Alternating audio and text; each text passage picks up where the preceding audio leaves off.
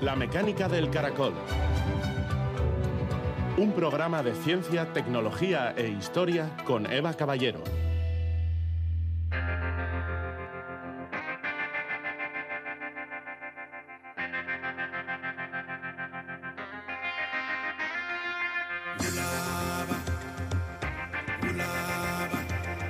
El neoliberalismo se ha convertido en una teoría del todo sin escala. Algo tan pequeño como un gen o tan grande como un Estado está igualmente involucrado en la búsqueda estratégica empresarial de ventajas. Filip Mirowski, historiador y filósofo. Gabón, el sociólogo y politólogo Igor Aedo es hoy nuestro primer invitado con un avance de la charla que dará este miércoles en Bilbao sobre el neoliberalismo autoritario y el discurso construido desde las ciencias naturales para justificar sociedades competitivas con la economía en el centro de todo. Más asuntos, la solastalgia es una palabra acuñada por el filósofo australiano Glenn Albrecht para definir la melancolía que se siente por la pérdida de un paisaje que se siente como parte del hogar, un paisaje que nos ha acompañado a lo largo de la vida y que ha desaparecido debido a los cambios ambientales. La solastalgia es una de las palabras que incluye el periodista científico Antonio Martínez Ron en su Diccionario del Asombro, un libro que muestra cómo la ciencia llena el mundo de palabras y que nos cuenta quién y cuándo definió por primera vez la palabra proteína o cromosoma o neurona o fotografía. Los acrónimos y las siglas abundan, por cierto, en el lenguaje relacionado con la ciencia. Láser, radar, LED, también en medicina, con palabras como SIDA, COVID, que es un acrónimo de enfermedad de coronavirus en inglés, o como EPOC, la enfermedad pulmonar obstructiva crónica. Este miércoles, día 15, con motivo del Día Mundial de la EPOC, va a celebrarse en Bilbao una jornada informativa que analiza la asistencia que se proporciona hoy en día a los pacientes. Por ejemplo, la rehabilitación respiratoria y la salud digital y teleasistencia asistencia. Tres de cada cuatro personas con EPOC no están diagnosticadas, lo cual nos sitúa ante un problema de salud pública importante que queremos ayudar a dar a conocer. Comenzamos.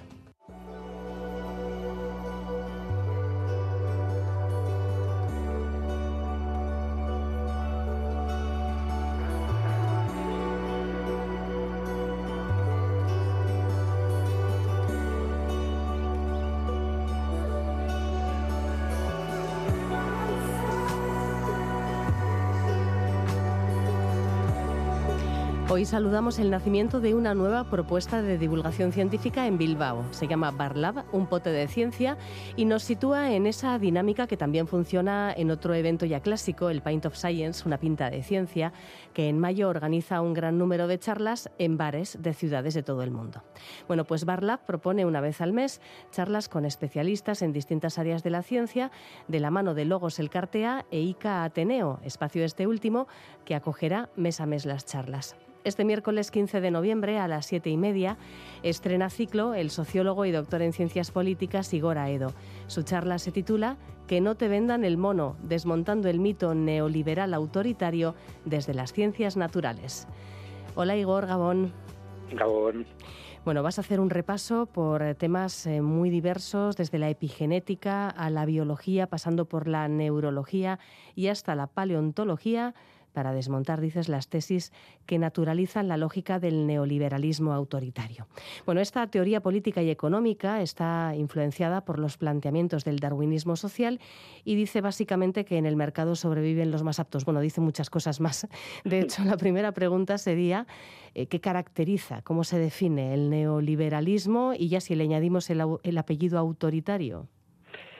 Bueno, eh, Margaret Thatcher es muy conocida por una frase ¿no? que, que todos y todas tenemos en mente, que vino a decir como que la sociedad no existía, ¿no?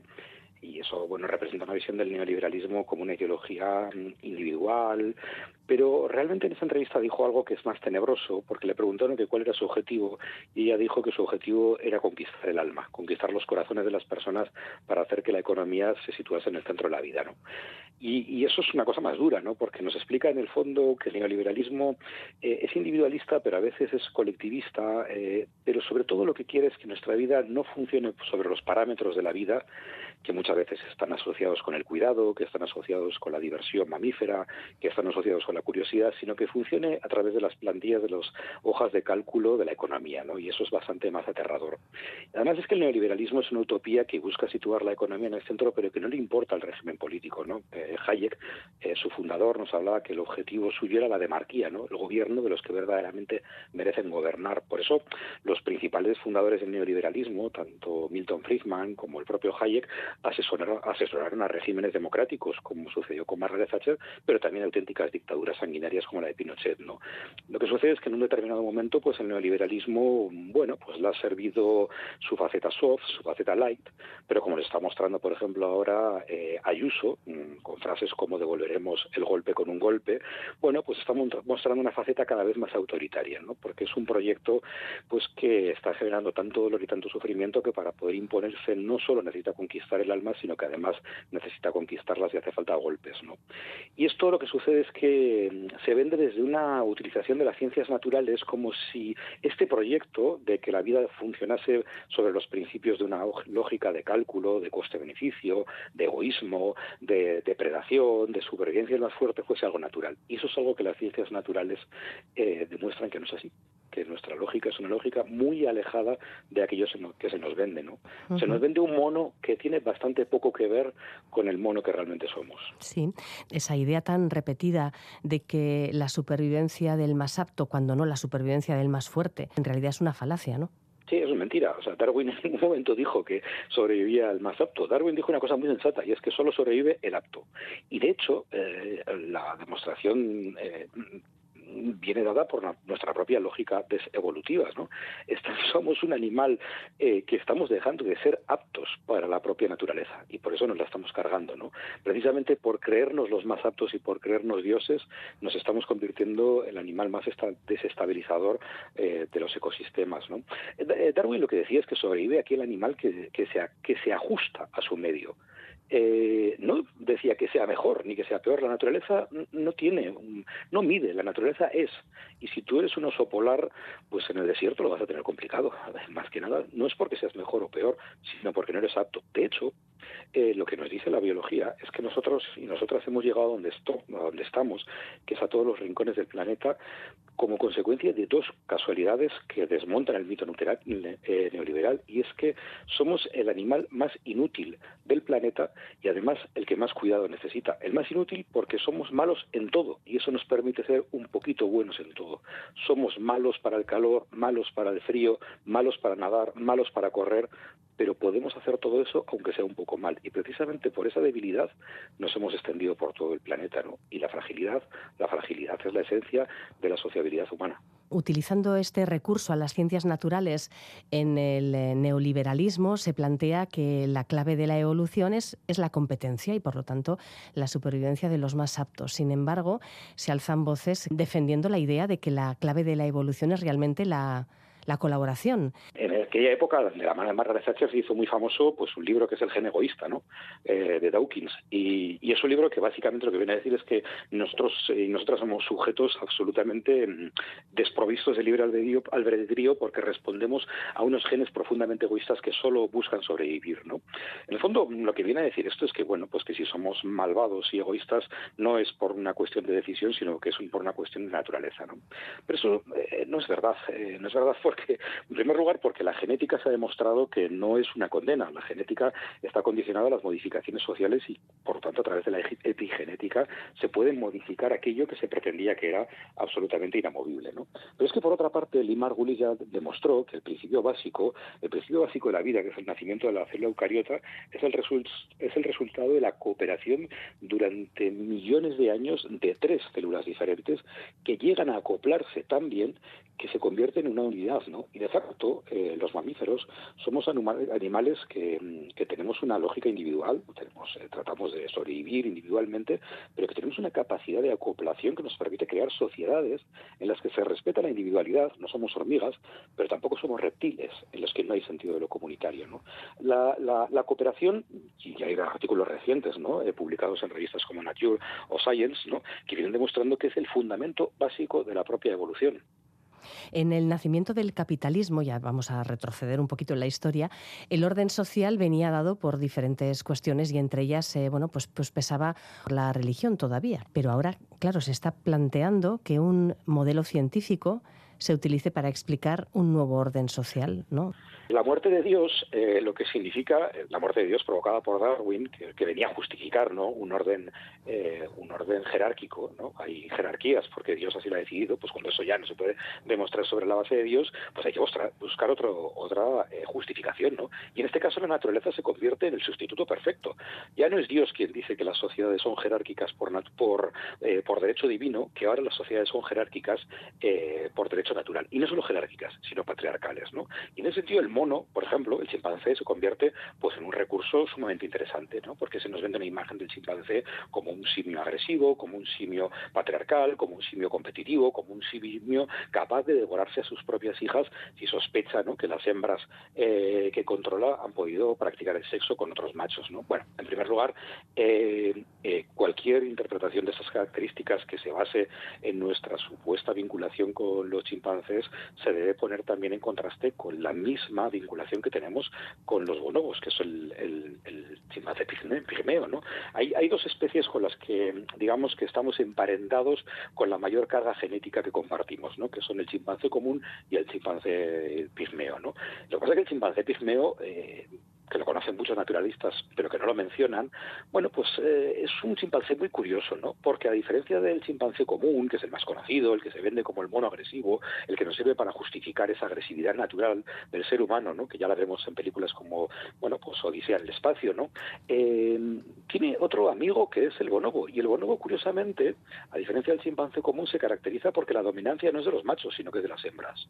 Porque los conflictos no se resuelven a golpes, sino que se resuelven practicando el sexo y porque eh, es una especie, digamos, que, comparte una sociabilidad que se muestra, por ejemplo, pues en, la sexualidad en términos reproductivos, ¿no? Con nosotros y nosotras es de los pocos mamíferos que practican el sexo cara a cara y para el disfrute, ¿no? Eh, ¿Y por qué no se nos habla de los bonobos y las bonobas? Pues porque no vienen bien para ese mito neoliberal que nos pretende eh, presentar como monos asesinos, egoístas y competitivos y además patriarcales, porque eso viene bien para un orden ideológico determinado. Pero sin embargo, los bonobos y las bonobas existen y son eh, con quienes compartimos la misma carga genética que con los chimpancés. Y es muy curioso, ¿de dónde vienen los bonobos? Bueno, pues hace muchos eh, siglos se produce un cataclismo que provoca la separación de una especie común, una especie única, en dos especies por un gran río, que es el río Congo. Y a un lado quedan aquellos que viven eh, en un ecosistema bastante pobre en recursos. Y al otro lado quedan aquellos simios que viven en ese ecosistema muy rico en recursos. Si yo lanzo la pregunta de dónde creéis que quedaron los bonobos, todo el mundo sabe que los bonobos quedaron en el sistema rico, porque allá donde hay recursos te puedes dedicar a disfrutar y no a competir por la escasez de recursos, ¿no? Y eso es algo que el neoliberalismo lo sabe muy bien.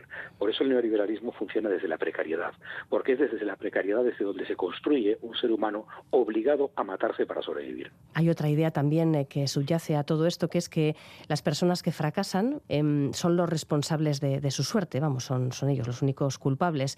Y, de hecho esto hace que convierta las desigualdades sociales en algo natural, porque tiene que ser así. Y, eso además contraviene un principio básico, que es el de que el ser humano es un animal que es el animal que más cuidados necesita, es el animal, digamos, que más frágil, ¿no? Hay, hay teorías evolutivas que nos plantean que cuando nos alzamos del cuadripedismo al bipedismo, eso provocó, por ejemplo, que nuestro coxis tuviera que reducirse, y porque entre otras cosas, bueno, pues para mantener el equilibrio, ¿no? De tal forma que las criaturas nacen en un periodo previo al que deberían haber nacido eh, en tiempos inmemoriales, ¿no? Eso explica que seamos el único mamífero que, además del periodo de interogestación de nueve meses, necesita un periodo de exterogestación de casi, pues, eh, seis o siete meses en el que el bebé es absolutamente dependiente, ¿no?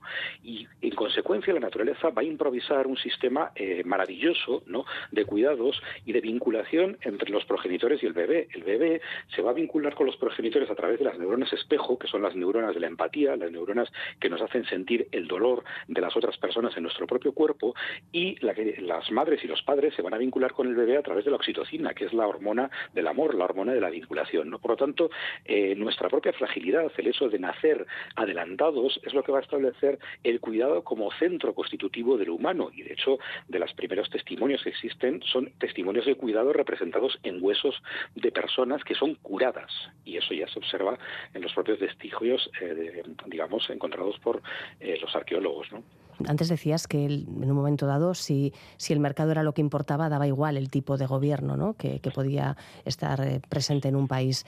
Pero mm, a pesar de los pesares y, con lo que ha llovido después de Margaret Thatcher, por cierto, y de la época que mencionabas, de Pinochet, etcétera, eh, ahora la ideología neoliberal tiene algún tipo de, de querencia por algún tipo de gobierno en particular. Bueno, la ideología neoliberal está, está sufriendo lo que algunos autores denominan la mutación eh, autoritaria. ¿no? Eh, la lógica eh, neoliberal está asumiendo cada vez tintes más, más radicales y, y, tintes bueno, pues que se ven representados en el asalto al Capitolio. ¿no?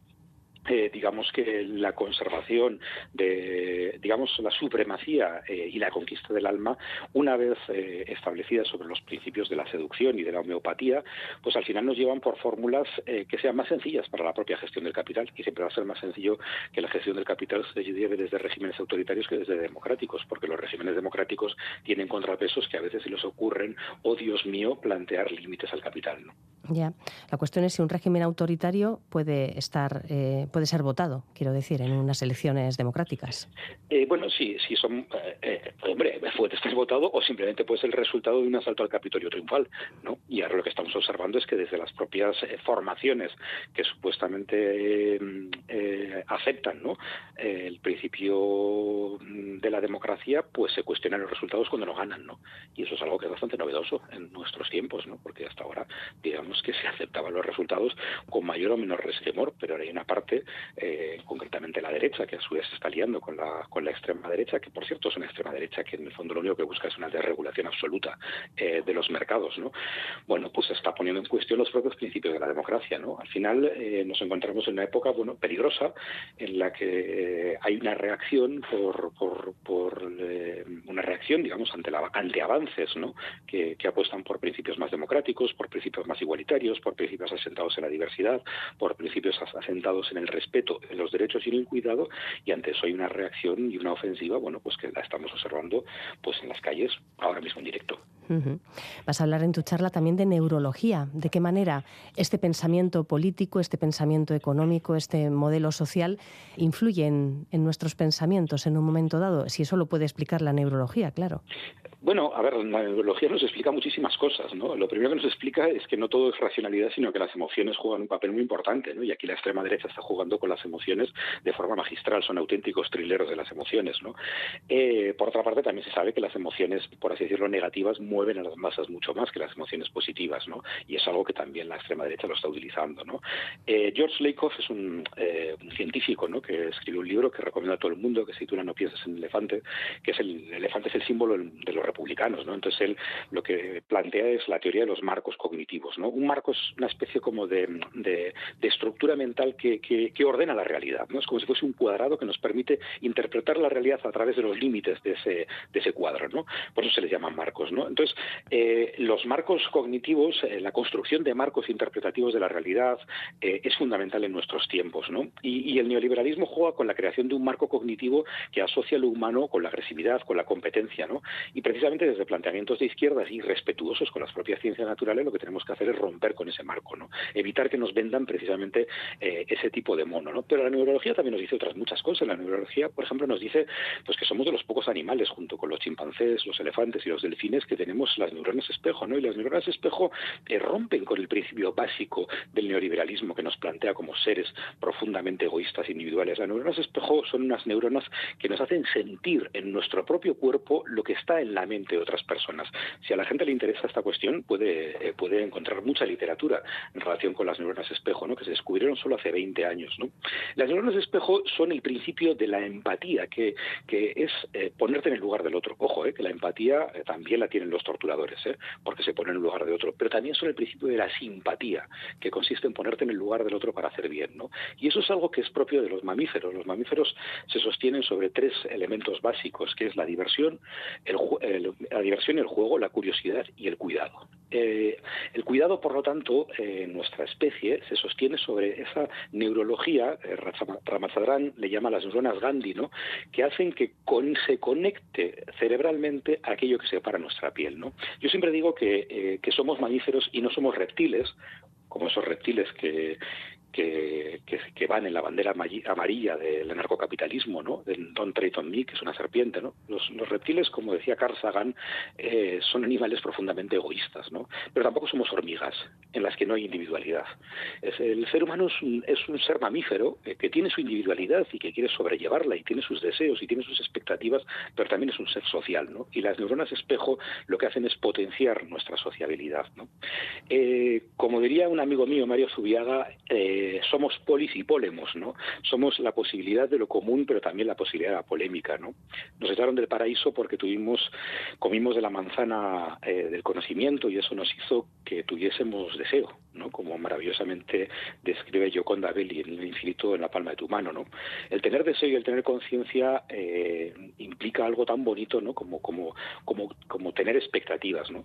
Pero también es cierto que vivimos en un mundo redondo porque no comimos de la manzana de la vida, ¿no? Por lo tanto, tenemos una vida limitada y una tierra eh, finita, ¿no? Tenemos deseos infinitos y recursos finitos. Y eso hace que seamos una especie profundamente contradictoria.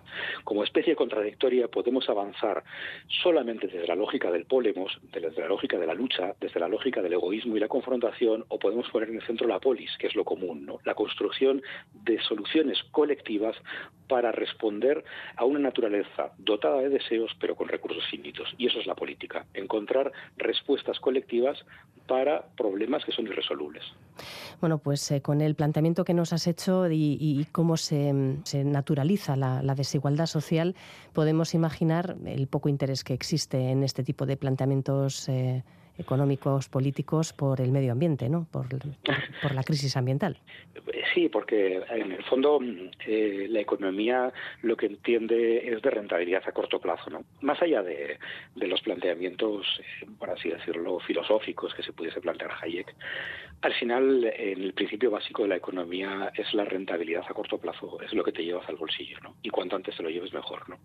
Desde esa perspectiva, al final eh, la economía se está convirtiendo en un motor que lo único que mira son intereses particulares de corto plazo y lo que tenemos que poner en el centro pues es una lógica evolutiva que en lugar de hablar de cuentas de resultados al segundo nos habla de evoluciones glaciares, ¿no? En términos glaciares, ¿no? Y, para eso quizá pues haya que desevolucionar, ¿no? Desevolucionar en el sentido pues que nos está planteando, por ejemplo, el decrecimiento, eh, reevolucionar desde la lógica que nos está planteando el feminismo de los cuidados y evolucionar también desde la perspectiva, bueno, pues de una inteligencia colectiva. Eh, tenemos un reto muy grande, pero lo importante sobre todo es que sepamos que no estamos condenados a ser egoístas ni estamos condenados a ser patriarcales ni estamos condenados naturalmente eh, a ser autoritarios, sino que nuestra propia naturaleza es una naturaleza que nos ha traído aquí precisamente por lo contrario, por ser cooperativos, por ser empáticos y empáticas y por poner en el centro no la economía sino la vida. Bueno, pues como escucha nuestra audiencia, como estamos viendo, muchos temas eh, interesantísimos que nos, eh, bueno, pues eh, nos enlazan además con, el panorama político actual, no solamente por estos lares, sino mucho más allá, y, que seguramente dará pie a un debate interesante cuando acabe la charla de Igor Aedo. Recordamos el titular, eh, Que no te vendan el mono, desmontando el mito neoliberal autoritario desde las ciencias naturales. Una charla que tendrá lugar este miércoles 15 de noviembre a las siete y media de la tarde en el ICA Ateneo en Bilbao, de la mano del sociólogo y doctor en ciencias políticas Igor Aedo. La entrada es gratuita hasta completar aforo y bueno, pues eh, es el inicio de esta nueva iniciativa de divulgación científica, Barlab, un pote de ciencia. Igor, es que ricasco que lo paséis muy bien, ¿eh? que es interesante, el, es interesante el tema y seguro que la charla posterior va, a ser muy jugosa. y si además podemos brindar con un pote, pues mejor. Pues mejor. Gracias, es que recasco. Un abrazo.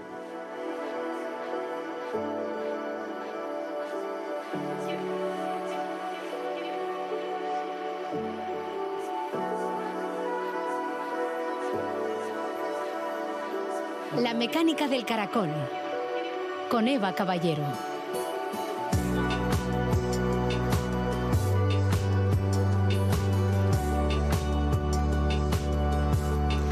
Desde la A de átomo a la Z de zoonosis, el periodista científico Antonio Martínez Ron, uno de los cofundadores de Naucas, construye una historia de la ciencia basada en las palabras que han ido dando nombre a descubrimientos científicos, a fenómenos naturales, a especies de seres vivos, a creaciones tecnológicas.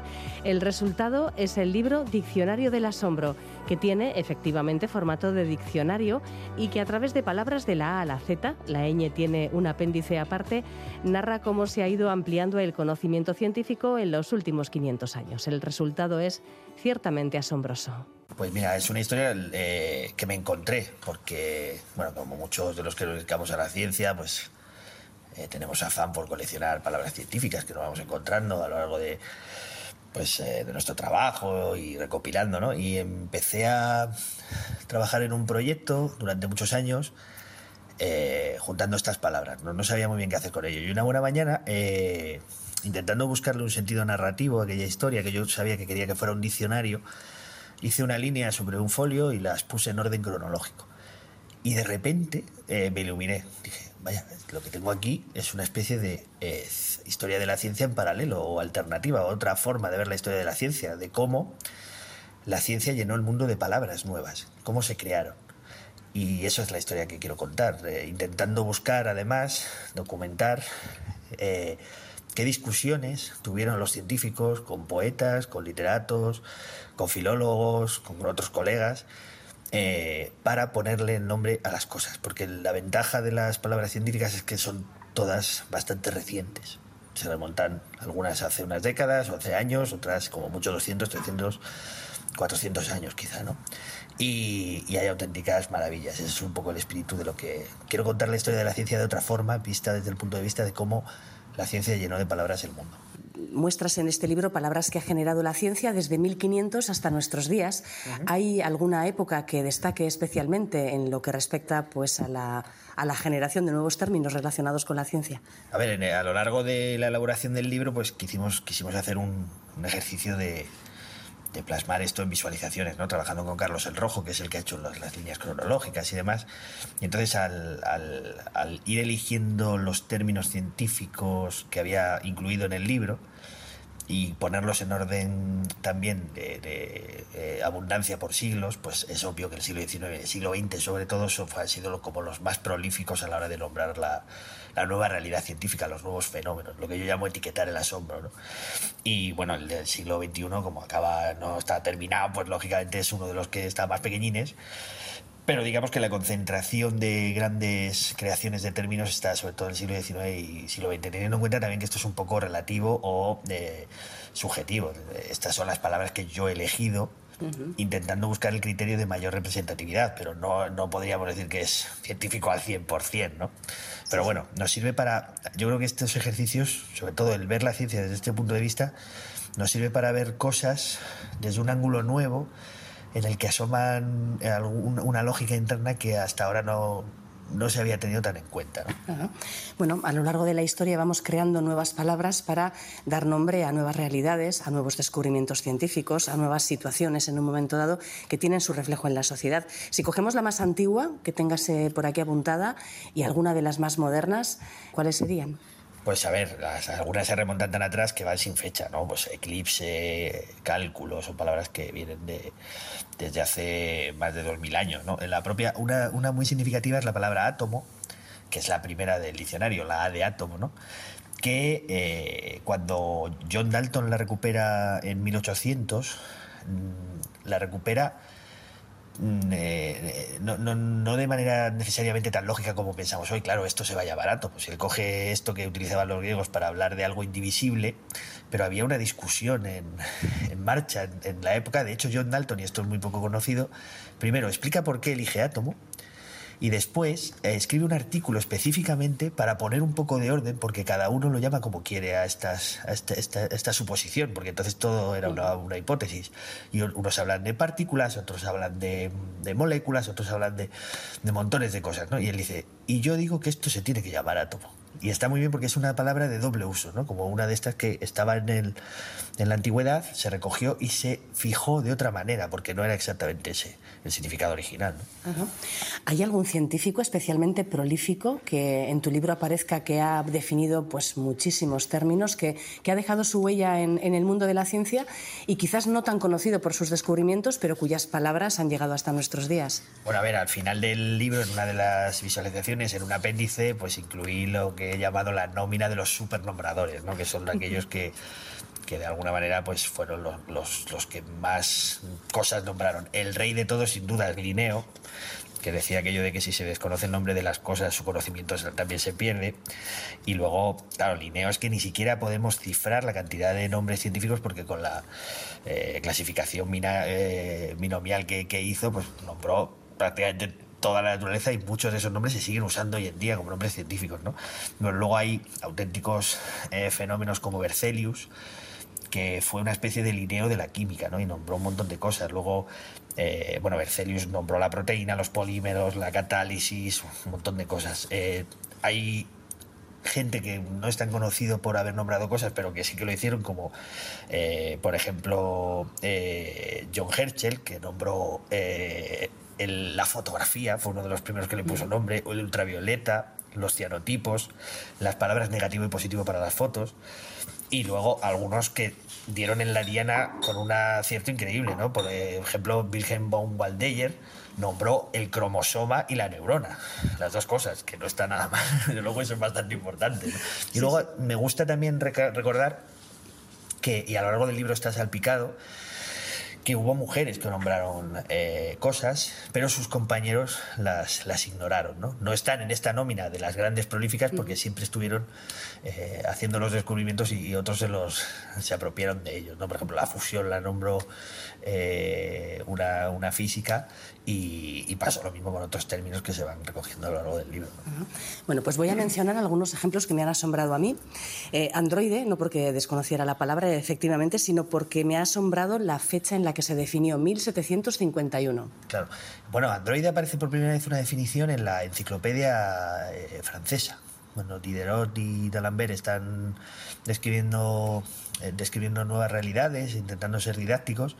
La palabra androide se crea un poco porque en la Francia de ese momento, en la ilustración, están súper de moda los aparatos mecánicos y los primeros, podemos decir, eh, proto-robots. ¿no? Todavía la palabra robot no se ha creado, eso será el siglo XX. Y en ese momento pues eh, se habla de autómatas y para los autómatas que se parecen a personas, eligen la palabra androide, ¿no? Por la raíz para, para, hombre. Y en ese momento, bueno, no solo hay autómatas con forma de, de hombre, hay uno muy famoso en forma de pato, que eh, deja asombrados a, a todos los las exposiciones donde, donde se hacen en París tiene colas de gente para verlo porque y aquí es, muy divertido porque ahora nos sorprende no pero porque el pato era capaz de comer era un pato automático no comía granos y luego los defecaba y durante mucho tiempo aquello era como una especie de magia, algo incomprensible. Y con los años se descubrió que todo era un artificio, que el creador lo que había hecho era un truqui, que metía los excrementos por otro compartimento que estaba oculto y que les tomó un poco el pelo a todos. Y, a veces me gusta pensar que es un poco lo que pasa a veces con la inteligencia artificial de hoy en día, que se hace pasar por inteligente cuando en realidad es un poco caca de pato. Oganesón, ¿qué es el oganesón? Pues mira, es el último elemento químico en recibir nombre porque es el elemento 118 y es el segundo mm, descubridor de un elemento químico que recibe este homenaje en, en vida, ¿no? Eh, Yuri Oganesian eh, descubre este, o sea, descubrió este elemento 118 y en su honor pues se le puso su nombre. Muchos elementos de la tabla periódica tienen nombres de sus descubridores, pero también se han elegido muchísimos otros criterios. El uranio, pues por la época de los descubrimientos astronómicos, ¿no? De alguna manera se hacía un, un homenaje, pero luego está el Einsteinio por ahí, el Californio, el Mendelevio, el Siborgio, también es, es, el otro que se hace a una persona así porque descubrió muchos elementos en vida. Y la historia de la nominación de los, de los elementos químicos tiene muchísimas curiosidades, ¿no? de, de, esas que, aprendiendo cómo se puso el nombre, se aprenden cosas sobre el propio elemento y sobre el contexto en el que se descubrieron. Concavenator. Pues fue bastante sonado porque es un dinosaurio que se descubrió en Cuenca por el equipo de José Luis Sanz eh, y, lo he incluido en, en, la parte que dedico a los dinosaurios, porque una cosa que no hemos dicho es que el diccionario va de la A de átomo hasta la Z de zoonosis y cada uno de los apartados, la B de bacteria, la C de cálculo, la D de dinosaurio, la E de eclipse, eh, es una especie de recorrido por el orden cronológico y por cómo se nombraron eh, las palabras científicas de una determinada parcela del conocimiento. Entonces, al final eh, hay un apéndice que se llama ciencia con ñ, donde también aparece concavenator, porque son aquellas palabras que se crearon en castellano. Y el concavenator es un, pequeño depredador, un, dinosaurio que se descubrió en Cuenca y se le puso ese nombre precisamente pues para rendir homenaje a, la región donde se descubrió. Y hay muchas otras palabras que han sido creadas en español y por españoles, por ejemplo, CRISPR. que pues, fue acuñado por Francis Mojica y que al principio le puso otro nombre que era impronunciable y lo tuvieron que cambiar, o por ejemplo el escutoide, que también estuvo un poco en la génesis de este libro, ¿no? el hecho de que hubiera una palabra eh, creada por un investigador español o por un equipo español que hubiera dado la vuelta al mundo, era te ponía un poco la alerta de que esto de nombrar las cosas es muy interesante y sobre todo que llega a muchísima gente. ¿no? Ya, recuérdanos que es un escutoide. Sí, bueno, es una nueva forma geométrica descubierta en las células de los tejidos de, de moscas que tiene unas características especiales porque permite una hiperconectividad y una flexibilidad que el resto de formas no... Es una especie de prismatoide, porque tiene forma de prisma, y el equipo de Luisma Escudero, Clara Grima, Alberto, eh, eh, todo el equipo de la Universidad de Sevilla, junto con otros colaboradores, eh, definieron algo que normalmente es bastante difícil. Una nueva forma geométrica de la naturaleza no, no se encuentra todos los días. Y esto apareció en el, New Yorker, en los medios internacionales, en los eh, late night shows de la televisión estadounidense. Y vamos, que fue un fenómeno absoluto. Se hacen además ahora pendientes en forma de escutoide, muebles en forma de escutoide, hay hasta unas zapatillas que tienen eh, aconchamiento con eh, escutoides.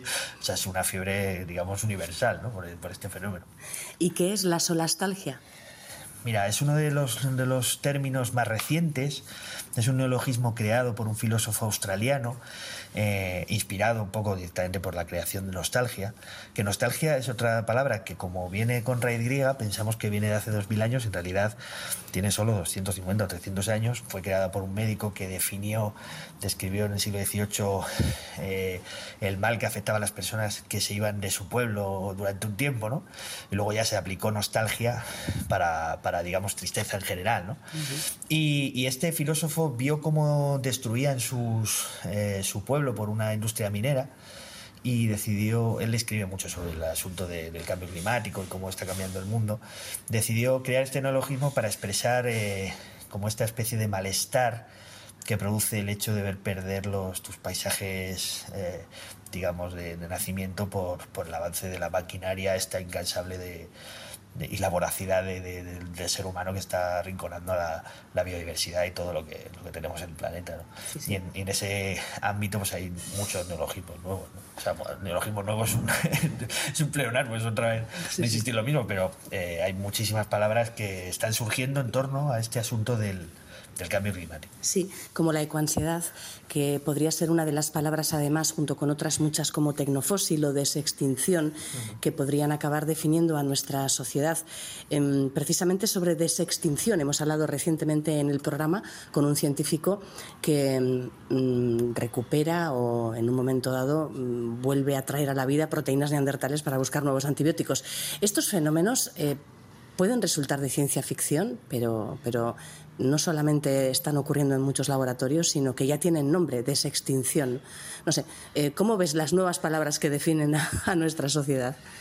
Es muy interesante ver eh, la brecha, cómo avanza, ¿no? Cómo, cómo, cómo, se van creando nuevas palabras cada dos por tres, aparecen nuevas células en el cerebro a las que ponen nombre, aparecen procesos que no conocíamos y que... O sea, esta maquinaria no descansa nunca, ¿no? Aunque eh, obviamente las, las palabras, la mayor cantidad de palabras es se describieron en una época en que había, estaba todo por descubrir, ¿no? siglos XVIII, XIX y siglo XX, eh, todavía está en marcha y todavía eh, todos los días tenemos, todas las semanas, tenemos algún científico en algún rincón del mundo encontrando una nueva forma de hacer cosas y poniéndole un nombre. Yo he querido ser muy conservador en lo más novedoso, porque también a veces hay fiebres muy pasajeras de terminologías que en un momento dado son muy están muy de moda, pues, ChatGPT, por ejemplo, no lo he mm. puesto. ¿Por qué? Porque a lo mejor en 10 años ya no hablamos de ChatGPT, sino del siguiente concepto. ¿no? Entonces no quería que tuviera una caducidad tan clara el libro y que dentro de 10 años lo vieras y dijeras, porque esto se ha quedado viejo. En eso he sido más conservador. Pero, pero bueno, sí, sí, el fenómeno de, de nombramiento, sobre todo cuando lo ves con perspectiva, hay cosas que aparecen, patrones, ¿no? Por un lado ves eh, como el mundo anglosajón no fue siempre el que más palabras ponía. En muchos momentos de la historia, sobre todo en algunos ámbitos como biología y anatomía, fueron los alemanes, de alguna manera. Y luego también ves cómo eh, la mayor cantidad de términos a medida que avanza el siglo XX empiezan a variar de mundos como la biología y demás hacia el mundo de la tecnología y sobre todo la informática. En los últimos capítulos de, del, libro, que son Y de Yottabyte, eh, eh, W de Wi-Fi, eh, lo que recojo son como el, nos han llenado las nuevas tecnologías de nuevas palabras que usamos con total naturalidad pues desde internet a, pues yo qué sé, de wifi, eh, bluetooth, que es un, nombre que viene de la mitología vikinga, de manera que significa diente azul, es una cosa que la explicación es totalmente surrealista, ¿no? Pues estas eh, pueblan nuestro eh, vocabulario diario y muchas veces ni siquiera reflexionamos de por qué las usamos y de dónde vienen, ¿no? Mm. Diccionario del Asombro, una historia de la ciencia a través de las palabras de Antonio Martínez Drón. Muchas gracias. Gracias a vosotros, un placer.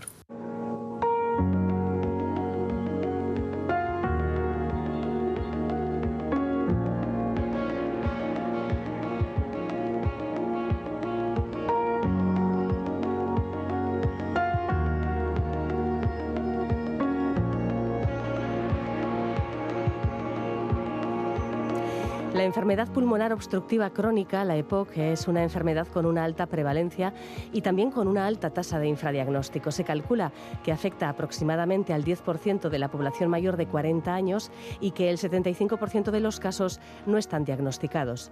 Cada tercer miércoles de noviembre se celebra el Día Mundial de la EPOC, una circunstancia que aprovechamos para conocer cómo afecta esta enfermedad crónica a la salud, la importancia que tiene el diagnóstico precoz y qué estilo de vida saludable no solo previene la enfermedad, sino que ayuda y mucho a las personas que ya la padecen. La Asociación de Apoyo a Personas Afectadas de EPOC, ASBI EPOC, organiza este miércoles en Bilbao una jornada informativa abierta a las personas interesadas. Nos va a dar más detalles Arancha Zavala, fisioterapeuta ya jubilada y vicepresidenta de ASBI EPOC. ¿Qué tal, Gabón Arancha? Gabón. Eh, ¿Cuáles son los síntomas más frecuentes de la EPOC por situar un poco, la, por clasificar un poco cómo es esta enfermedad? La tos, la expectoración, la falta de, de respiración, disnea, y de ahí en adelante, pues em, hay una serie de síntomas que afectan realmente a todo el cuerpo, a todos los sistemas del cuerpo humano. Sí, sí. Pero mm, el inicio podría ser esa tos matutina que de pronto empieza a estar muy presente todos los días, por ejemplo. Sí, sí, eso es. Lo que pasa que es un, nos acostumbramos a esa tos, ¿no? Total, si tos un poco por la mañana. Incluso a veces eh, la expectoración no es al principio tampoco, sino aparece después. Y ya ahí es donde hay un diagnóstico quizás tardío, porque esto, pues bueno, pues la gente que fuma, sobre todo, gente que trabaja con polvo, en, ambientes un poco viciados. Entonces, eh, bueno, pues nos hemos acostumbrado a que eso es lo normal y eso es un error, porque la EPOC es una enfermedad crónica que es prevenible y es tratable, pero cuando aparece ahí se queda. Entonces, si hacemos un diagnóstico precoz, que se puede eh, hacer ese diagnóstico con una prueba muy fácil, que es una espirometría, pues mm, podríamos eh, garantizar una calidad de vida mm, mayor a, los pacientes. Sí, en, los momentos sobre todo iniciales o incluso cuando puede llevar un tiempo ya eh, mostrándose, puede ser confundida, pues no sé, con una alergia, con el asma con, bueno, pues con circunstancias que no tienen nada que ver con, la época en un momento dado. Pues sí, Sí, pues un poco alergia. Eh, sí, el asma no sé, ya, ya se, eh, se le toma más en serio porque la, la, falta de respiración es importante. Entonces, pero a, a, la tos matutina pues no se le da demasiada importancia. Y eso es lo que desde la asociación estamos reivindicando ya hace unos cuantos años de que se haga un diagnóstico precoz. No solamente tratar la EPOC ya una vez diagnosticada, sino que eh, se diagnostique cada vez Mm, cada vez un poco más eh, pronto. Sí, el diagnóstico precoz, eh, ¿de qué depende? ¿De que eh, la persona sea consciente de que eso que le pasa por las mañanas, por ejemplo, o bueno, o a lo largo del día, porque estamos hablando de la tos matutina porque es un clásico, pero imagino que esa sensación de falta de aire les puede acompañar a nada que quieren hacer algo de ejercicio físico o en algún momento del día, ¿no? Claro, pero eso es un poco progresivo, ¿no? Entonces, al principio, ya con la tos matutina, ya debiera haber mm. una revisión por el médico de atención primaria y hacer una prueba que no es invasiva, que mm. es la espirometría, y entonces poder adelantarnos a que no llegue a esa fatiga a lo largo del día o al, esfuerzo, porque entonces ya estamos hablando de que la enfermedad ha avanzado un poco más. Sí. A medida que va avanzando, ¿qué, provoca la EPOC en el organismo? a medida que va avanzando, además de, de, esa, fatiga, de tener una capacidad pues, al esfuerzo más disminuida, eh, hay una, como existe esa, esa falta de respiración, eh, se deja de comer también, ah, porque, claro, eh, necesitamos todo, toda la fuerza respiratoria de los músculos para poder respirar. Y el hecho de comer, sobre todo si haces comidas un poco pesadas, pues el cuerpo mm, le cuesta respirar porque hay una pérdida de la capacidad respiratoria. Afecta tanto a la parte pulmonar, a la parte del tejido muscular, aparte eh, de todo, afecta a la, circulación porque el intercambio de gases no se produce de forma correcta. O sea que al final hay una afectación poco a poco de todo el cuerpo y, sobre todo de pérdida de calidad de vida. Sí, imagino que también se ve afectado el sueño, ¿no? Son personas propensas a padecer apnea del sueño, etcétera, eh, de dormir fatal, claro. Sí, claro. Eso ya eh, vamos un poquito más adelante. Entonces ya, ya hay normalmente hay una, un diagnóstico, eh, ya se, se acompañan de máquinas de una CEPAP para dormir que les mejora, que les previene esas apneas del sueño.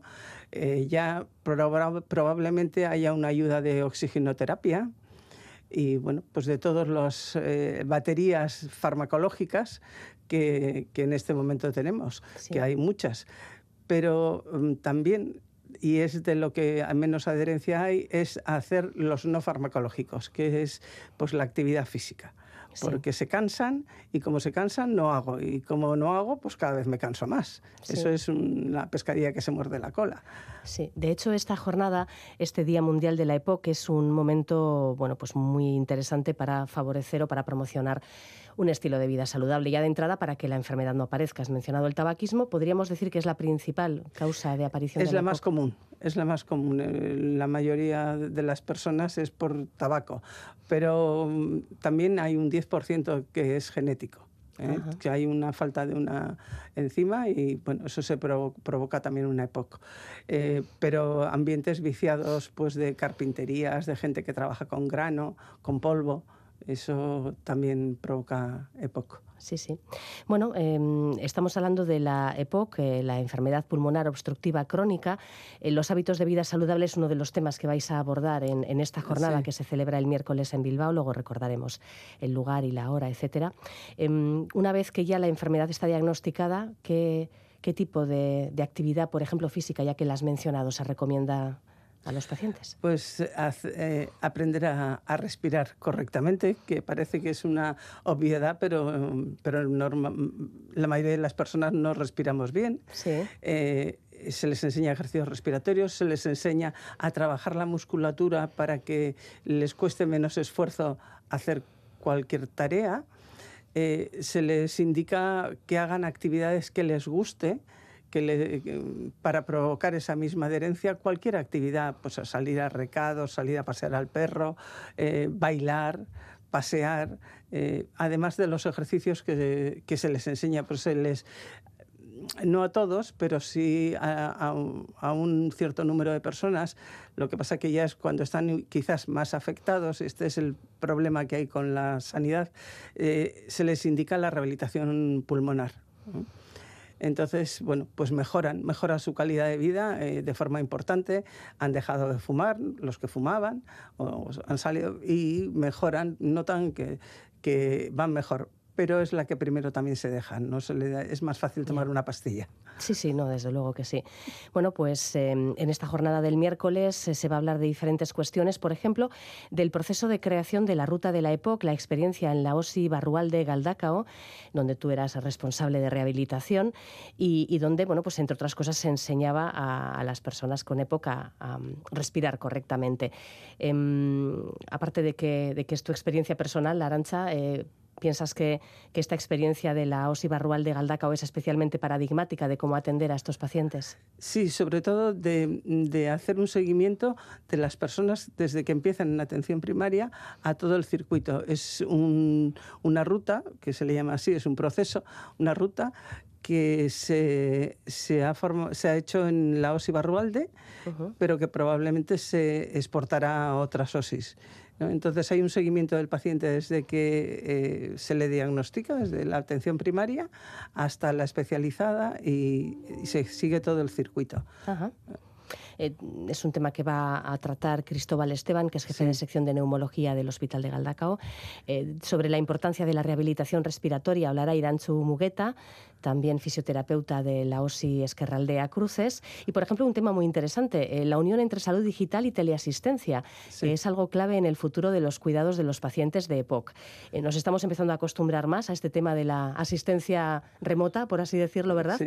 Mm, ¿Cómo, ¿Cómo funciona en el caso de, estas bueno, personas? Bueno, mira, hay un, hay un programa que se llama Telepoc, ¿eh? que, eh, probablemente eso, eso irá progresando hacia otros derroteros y por eso hemos puesto ese título y, hablar con Miren Bagués.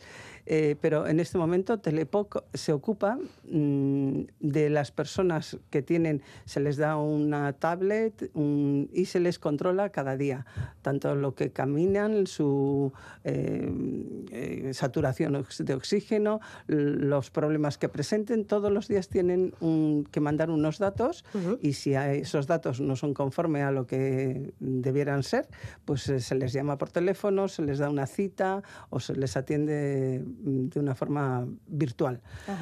O, si, o, se les recomienda venir al, hospital para que les vea el neumólogo. Pero bueno, pues la las personas están muy contentas porque se sienten seguras. Funciona todos los días de la semana, de lunes a viernes en el hospital, pero luego hay el sábado y domingo también tienen un, esto de apoyo para donde consultar.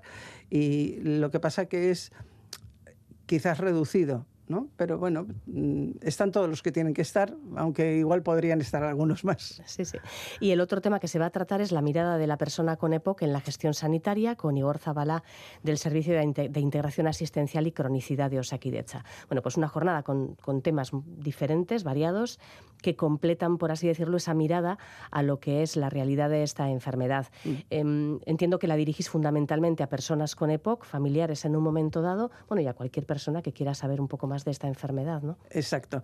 Bueno, desde la asociación eh, lo que queremos hacer es eh, eso, mm, dar visibilidad a esta enfermedad que, bueno, bueno, las personas por eso de la tos matutina no, no le dan importancia. ¿eh? Y entonces, pues hemos hecho la jornada, en todos los años intentamos hacer una jornada en, en, el Día Mundial de la EPOC, pero está pues un poco a futuro, ¿no? A futuro sobre todo con las, la teleasistencia, porque bueno, son personas normalmente mayores eh, y tienen que contar con, a veces con un cierto apoyo de la familia también. Y, y bueno, pues poco en este momento pues estamos yendo por estos caminos para lograr esa, esa, visibilidad y que no sea una enfermedad infradiagnosticada que se puede diagnosticar fácilmente con una espirometría. Sí, sí. Es que los datos son, eh, son terribles, que, que haya una prevalencia tan alta como el 10% de la población mayor de 40 años y que solo uno de cada cuatro casos esté correctamente diagnosticado. Claro. Es es realmente asombroso. No, no debe haber muchos casos similares en, enfermedades crónicas, ¿no? Pues probablemente no, probablemente no, porque a esto no se le da importancia y bueno, menos mal que el tabaco va disminuyendo, pero la gente empieza a fumar muy jóvenes ahora también Y, las mujeres. Sí, sí. Y entonces antes eh, era raro ver en mujeres, pero cada día es más común. Sí, sí. Eh, por cierto, quería comentarte también otra cosa. Em, desde la Sociedad de Medicina Interna Española se recomienda además a las personas con EPOC, con motivo de este día, que da un poco de visibilidad a la enfermedad, se les recomienda eh, que, se vacunen contra la gripe, contra el neumococo. Estamos ahora en plena campaña de vacunación. Em, entiendo que, que, para estas personas, incluso aunque lleven su día a día relativamente bien, una enfermedad de este tipo respiratoria puede ser muy problemática, ¿no? Claro.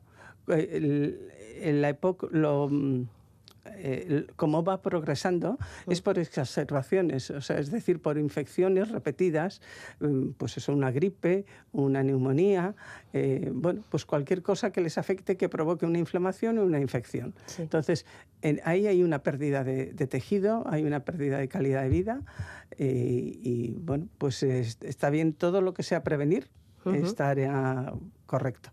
Muy bien, pues em, esta jornada va a tener lugar eh, este miércoles en la calle Barraincúa número 5, el Centro Cívico de Abando, en Bilbao, a las cinco y media de la tarde. Es eh, bueno, pues una jornada con cuatro temas que hemos ya mencionado y, que contará también, evidentemente, con la, con la presencia de Arancha Zavala, vicepresidenta de ASBI EPOC, que vemos que se jubila de sus labores en el hospital, pero sigue ahí al pie del cañón. Pues sí, sí. ASBI EPOC nació en el Hospital de Galdacano y la, eh, nuestra, eh, nuestra querencia es hacernos eh, presentes en todo Euskadi. En Vizcaya estamos más o menos presentes, pero queremos expandirnos. Muy bien, genial Arancha. Pues que vaya muy bien este miércoles. Gracias. Vale, gracias a vosotros. Llegamos ya al final de nuestro tiempo deseándoos una feliz noche. Ahora, hasta mañana.